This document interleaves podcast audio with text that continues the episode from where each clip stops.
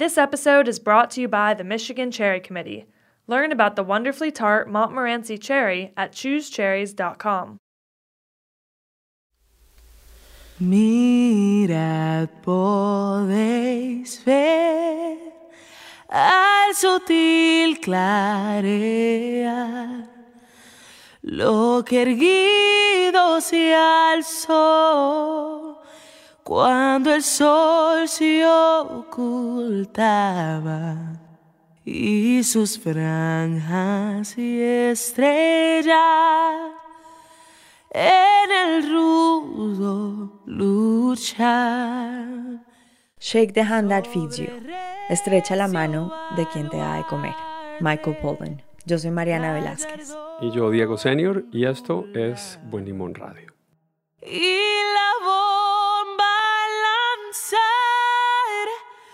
su explosión en la noche dio a ver que allí estaba el pez. Grabamos este episodio de Buen Limón Radio durante la cuarentena, Mariana y yo, después de haber leído noticias terribles en reacción del gobierno de los Estados Unidos frente a los inmigrantes ante la situación del COVID-19 y su impacto en la economía de los Estados Unidos. Y nuestro propósito con este episodio es mostrar que justamente los inmigrantes son la espina dorsal de la economía de este país, en particular de los mercados, justamente los mercados que traen frutos de granjas alrededor de la ciudad de Nueva York, uno en particular, Union Square Market. Y por eso, Mariana, tenemos un invitado muy especial. Aquilino Cabral, quien es el gerente general de Grow NYC, como dice Diego, específicamente del mercado de Union Square, nos contó de su trabajo, de su experiencia a través de esta crisis y también nos dio una gran oportunidad. Una oportunidad precisamente de ver en persona cómo han reaccionado en este mercado justamente en la mitad de Manhattan ante la pandemia y ante las reglas de cuarentena. y sus franjas y estrellas en el rudo luchar sobre recio baluarte. Hola Aquilino, bienvenido a Buen Limón Radio. Cuéntanos cómo es un día tuyo en el Farmers Market. Bueno, ah, el día a día ah, consiste de levantarme a las 4 de la mañana, salir para Manhattan, entonces todos los mercados, la mayoría de mercados están en un lugar público. Entonces, um, Union Square es el mercado más grande que Grow NYC maneja. Um, aproximadamente tenemos cuatro cuadras en el parque de Union Square, dos de sur a norte y cuatro de este a oeste. So, cuando yo llego a las 5 de la mañana, ah, comienzo a marcar los espacios de cada vendedor. En un sábado, por ejemplo, que es el mercado más grande que tenemos, podemos tener uh, aproximadamente 100 vendedores y cada uno requiere diferentes espacios, diferentes dimensiones. Entonces lo que hagamos es que dibujamos el espacio en el piso con tiza y entonces después de ahí ya los vendedores comienzan a llegar de 5 y media a 7 para hacer su, su setup, su seteo de cómo van a manejar su tent y todos los productos que van a traer. Y por allá comenzamos el día y en tiempo regular estamos abiertos hasta las 6. El mercado abre de 8 a 6. Entonces tú trabajas desde las 5 y media de la mañana hasta las 6, 12 horas al día. Mayormente sí, a los vendedores tienen espacio para salir hasta las 8 a de la noche. Tienen que parar de vender a las 6, como digamos, entonces cogen una hora, una hora y media, porque ellos lentamente van quitando todo lo que pusieron a las 6 de la mañana, lo van quitando lentamente hasta las 8. A nadie puede salir antes de las 4 para poder mantener el, el mercado completo hasta las 4. Ya después de las 4 hay vendedores que pueden ir saliendo. El, Union Square Market, eh, Mariana, al cual solíamos ir y esperamos regresar, es un lugar épico en donde se consiguen un tipo de, cosas que uno no puede conseguir en otros mercados tradicionales, Mariana. Antes de continuar con Aquilino, le pregunto porque Mariana es la experta en comida, eh, so- sobre esos ingredientes cruciales que uno sabe que puede encontrar en ese Farmers Market en Union Square, en la mitad de Manhattan, dos o tres veces a la semana y que no se puede encontrar en ningún otro lado. Es que eso es lo que hace el mercado tan especial. Las variedades, las variedades de tomates, de rábanos, de ciruelas, de duraznos. Estos ingredientes de cosecha que son únicos en su momento del año y que además porque son semillas de de herencia como heirloom seeds y son cultivadas de unas maneras muy especiales, no es el, la agricultura industrial. Aquí es las familias, las personas, las operaciones en donde cada elemento y cada alimento tiene algo único. Recuerdo un tipo de frijol blanco que no se consigue normalmente en cualquier otra parte eh, para hacer frijoles blancos de, de pasta, creo que es. Sí, pero es cierto, hay unos frijoles blancos que los produce los Grain Stand que tenemos, que es parte de Grow NYC. Ellos traen unos frijoles de Upstate, de Maine, y son increíbles. Y, y sí, son basados en pasta, son hechos para pasta, que algo increíble como ellos lo, lo consiguen y, y uno de los, de los, productos que bastante se venden es como ustedes dicen, los ingredientes que se consiguen en el green market no se consiguen en muchos lugares, que muchos de estos productos son cultivados la noche anterior o el día anterior para traer al mercado y eso es algo que nosotros tenemos. Muchos productos tienen que transportarse por camión de diferentes países. Los productos que nosotros vendemos son, son locales. Uh, y cuando digamos locales, un promedio de um, 200 millas de Poughkeepsie, Nueva York entonces, uh, ubicamos como cinco condados, cinco estados, desde Maine hasta Pensilvania. So, todos los productos son los locales de nuestra región. No hay nada que ha estado frisado, no hay nada que estuvo en un barco uh, por dos semanas y después llegó al mercado. Para los vendedores estar ahí, ellos tienen que producir lo, lo, que venden. Aquilino, entonces cuéntanos en estos momentos de esta pandemia global, ¿cómo están trabajando ustedes? Cuéntanos un poco cómo ha cambiado esa operación ¿Y a qué ha cambiado en tu día este proceso? Buena pregunta. Bueno, para decirle, uh, los cambios han sido fuertes. Cada día es un día diferente. Uh, siempre nos reunimos la semana anterior para ver qué nuevos cambios tenemos que hacer basado en cómo hicimos la semana pasada. Yo siempre los lunes, siempre estoy pendiente del televisor a ver qué gobernador va a decir que qué hicimos mal. Uh, pero gracias a Dios ellos nos han dado el apoyo, siempre nos siguen apoyando, el gobernador Cuomo, tanto como el alcalde de Blasio, nos han seguido dando la oportunidad de permanecer abierto. Una de las primeras cosas que hicimos para poder estar en, en regla con la distancia social de seis pies fue que de vez de seis pies pusimos diez pies entre medio de cada vendedor.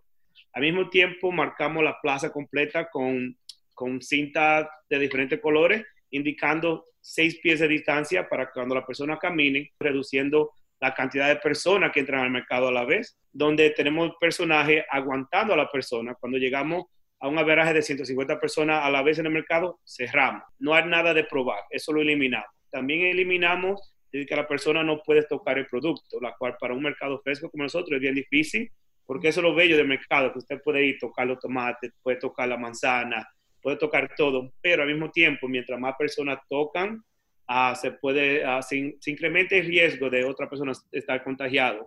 Cuéntanos las historias de las personas que trabajan en las granjas con las que tú trabajas. Sabemos que no vas hasta las granjas porque tu trabajo es en el mercado como tal en la plaza de Union Square en Manhattan, pero las personas que llegan y te dicen se nos, se nos están pudriendo las manzanas o necesitamos vender esto más que lo otro, ¿qué te han contado tu, los compañeros que vienen desde distintas partes de, del estado de Nueva York con sus productos frescos eh, en medio de la pandemia? Definitivamente escuchamos diferentes um, razones y es triste porque la realidad es que muchos de ellos han perdido otro medio de, de vender. Los restaurantes están cerrados. So ya no hay a venta por mayor. Solo el único espacio que tienen es el mercado que nosotros ofrecemos. Y es triste porque la tierra ya está produciendo y cuando la tierra produce hay que sacarlo, cultivarlo y venderlo. Queremos tener uh, un balance de la mercancía que llega al mercado. Es difícil, um, pero al mismo tiempo estamos para ayudar a todos los vendedores, no solamente a algunos. Entonces tenemos la regla bien estricta de que cada vendedor puede traer y cuándo puede traerlo. Lo que hagamos es en veces que si un vendedor no puede llegar porque se le, um, el personal que trabaja en la finca se le enfermó, entonces damos la oportunidad a otro vendedor que produce algo similar o lo mismo, que venga al mercado y así siempre podemos estarlo ayudando. En Nueva York uh, se ha vuelto como el centro de la, de la pandemia aquí en, en, los Estados Unidos. Entonces muchos de estos vendedores viven en los campos donde no, no hay mucha gente, su riesgo es menor. So, ellos no quieren venir a la ciudad, coger el chance de contaminarse, entonces trae esta bacteria. Además que las personas que trabajan en la tierra y que traen el producto eh, y, no los dueños de las fincas, sino los trabajadores, son en su mayoría mm, hispanos, yo creo. No, no, no, sé si lo sean, como tú y como yo, Aquilino. Y resulta que los hispanos y las personas afroamericanos son las que más han estado siendo afectados por el virus. Estoy leyendo en, en las noticias que aquí en la ciudad de Nueva York los hispanos están muriendo a tasas más altas, a las tasas más altas que en cualquier otra raza. 34% de las muertes de Nueva York York son de residentes hispanos y somos solamente el 29% de la población. Eh, ¿Qué te dicen nuestros, nuestros hermanos hispanos? Eh, eh, ¿Están asustados, saben, están informados, em, tienen redes de, contactos entre, entre nosotros, los, entre los trabajadores? Definitivamente mis conversaciones con ellos, sí, ellos muestran preocupación. La preocupación más grande de ellos es que no es tanto ellos, pero sus familiares que están en la casa tranquilos. Entonces ellos no, a veces tienen el temor de tener que ir al mercado, entonces traer cualquier cosa para la casa, pero al mismo tiempo, uh, como trabajan para empresa pequeña, muchos si no trabajan no cobran, eso también tienen la necesidad de que tiene que permanecer yendo al mercado para poder sostener su familia. Pero sí, la preocupación es real, los empleados definitivamente están bien preocupados y al mismo tiempo muchas de las fincas están teniendo problemas uh, trayendo sus empleados de, países como México, Centroamérica, porque las restricciones que hay en poder entrar a los Estados Unidos ahora es mucho más difícil que la que estaban anterior, porque muchos empleados se van para su país en el invierno porque no hay cosecha, pero ya tienen que regresar para atrás y muchos de los, eh, de los dueños de esta finca están teniendo problemas en volverlo a traer para atrás. Aquilino, de verdad, muchísimas gracias. Nos llena de felicidad oír y transportarnos a ese mercado lleno de vida. Gracias a ustedes. Definitivamente ha sido un placer conocerte a ti, Mariana, y a ti, Diego. Gracias por la oportunidad. Búsquenme, tienen mi información de contacto. Le daré un tour especial a ustedes sobre el mercado. Definitivamente, por favor, ha sido el placer, ha sido todo mío. Es un gran honor uh, haber estado aquí con ustedes. Gracias.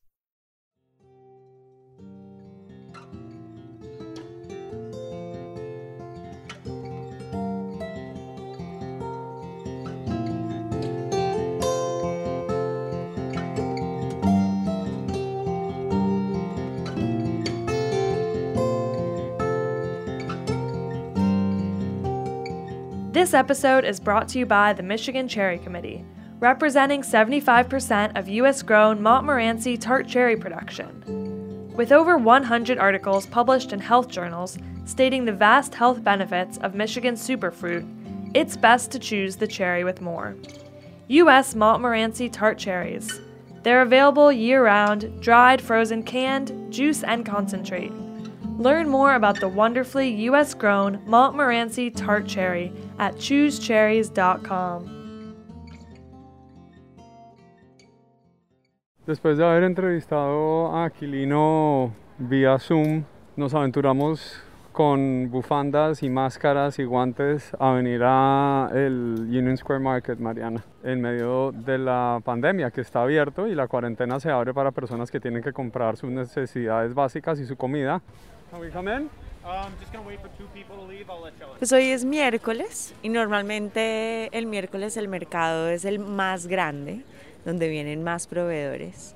Y en esta época del año en que empieza la temporada de cosecha, el mercado está lleno de verde, es como que la naturaleza cobra vida. Este mercado es bastante recogido, es chiquito. Productores y los campesinos tienen stands más reducidos y se ve que han traído muchos muchas menos verduras que en años anteriores. Mira que las verduras están, cada racimo de vegetales está cubierto y está empacado en una bolsa individual. Sí, me da mucha alegría ver una señora que está caminando hacia nosotros con un canasto lleno de hierbas frescas. Eso me da mucha felicidad. Hola, hola, ¿cómo, estás? Aquilino. Diego. Qué gusto conocerte en persona. El gusto es todo mío. Muchas gracias, hombre. ¿Cómo vas? Aquí bien. Primavera, sí. Esta mañana parece invierno. Ay, sí, está súper frío. Ahora mismo tenemos aproximadamente 42 vendedores que atendieron hoy miércoles. Tenemos aproximadamente como 16 ausentes. Esto se llama Windfall Farms, Mariana. Los escuché. No, Windfall Farms, primero que todo, es una de los productores de lechugas, de flores comestibles, de rábanos. El producto que ellos venden es lo que le da vida a todas y cada una de mis fotos.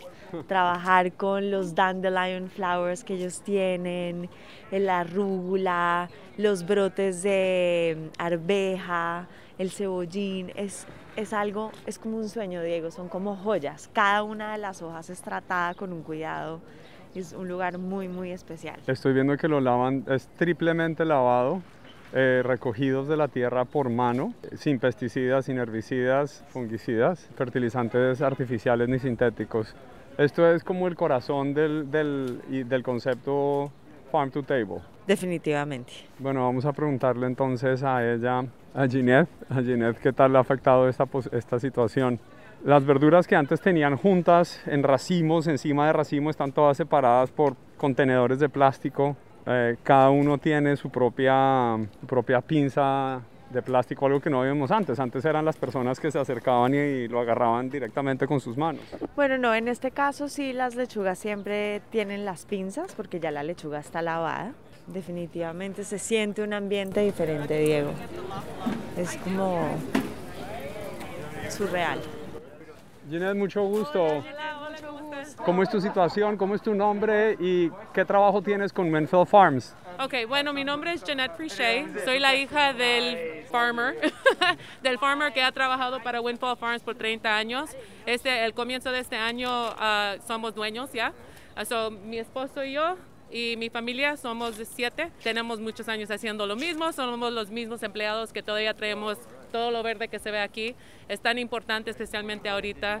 Siempre casi llora la gente cuando nos ve acá afuera porque es mucha nutrición que le estamos trayendo y, y están cerradas tiendas y aquí estamos para ellos. ¿Cómo era un día normal en el mercado antes y cómo es hoy? Es una loquera, es una loquera, pero cuando cambió todo, todos tuvimos que parar un poquito a ver cómo podremos ah, hacer las cosas, trabajar un poquito mejor y, y fueron unas semanas algo duras por no saber cuánto traer, cuánto cortar antes de traer para acá y no queríamos que se nos echara a perder la comida también. Pero tengo que decir que no había ni un día que regresamos con tanto. Cuando supimos la importancia de todo eso nos da el puche para, para hacer lo que hacemos. Antes eran filas y filas de personas en, en el momento No, como... antes era todo abierto. Esto todo estaba hasta acá afuera, donde está la señora ah, parada, todo para acá afuera y más, más ancho. Ah, la gente entraba y teníamos todo para que la gente pueda probarlo antes de que pueda comprar. Ah, Porque que lo la- podían comer. y lo podían comer y tenían un taste antes de que lo podían comprar. Porque todo, como quiera, todo está alto de precio.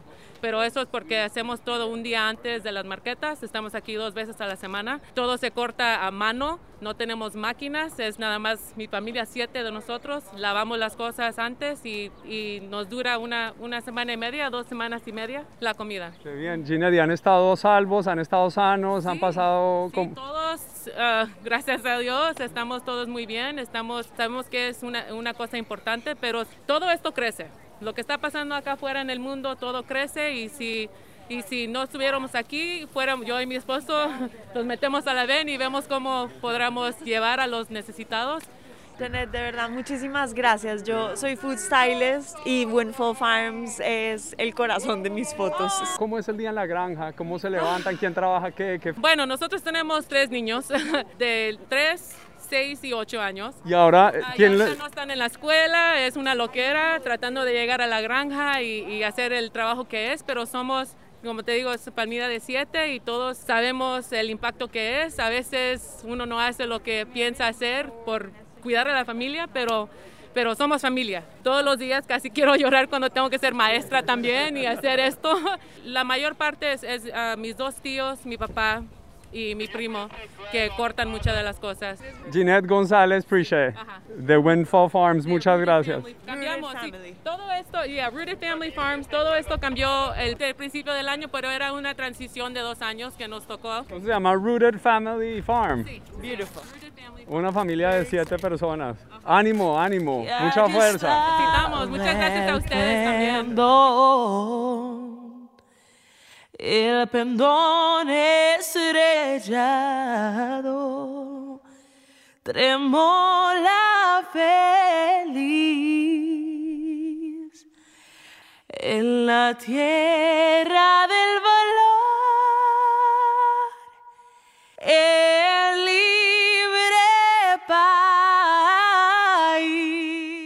nacional de los Estados Unidos fue traducido al español y aprobado oficialmente por Franklin Delano Roosevelt en 1945 después de la Segunda Guerra Mundial. La versión usada en este podcast fue grabada por la organización We're All Human. Thanks for listening to Heritage Radio Network, food radio supported by you. For our freshest content and to hear about exclusive events, subscribe to our newsletter. Enter your email at the bottom of our website, heritageradionetwork.org. Connect with us on Facebook, Instagram, and Twitter at heritage underscore radio. Heritage Radio Network is a nonprofit organization driving conversations to make the world a better, fairer, more delicious place. And we couldn't do it without support from listeners like you. Want to be a part of the food world's most innovative community? Rate the shows you like, tell your friends, and please join our community by becoming a member. Just click on the beating heart at the top right of our homepage. Thanks for listening. This program is powered by Simplecast.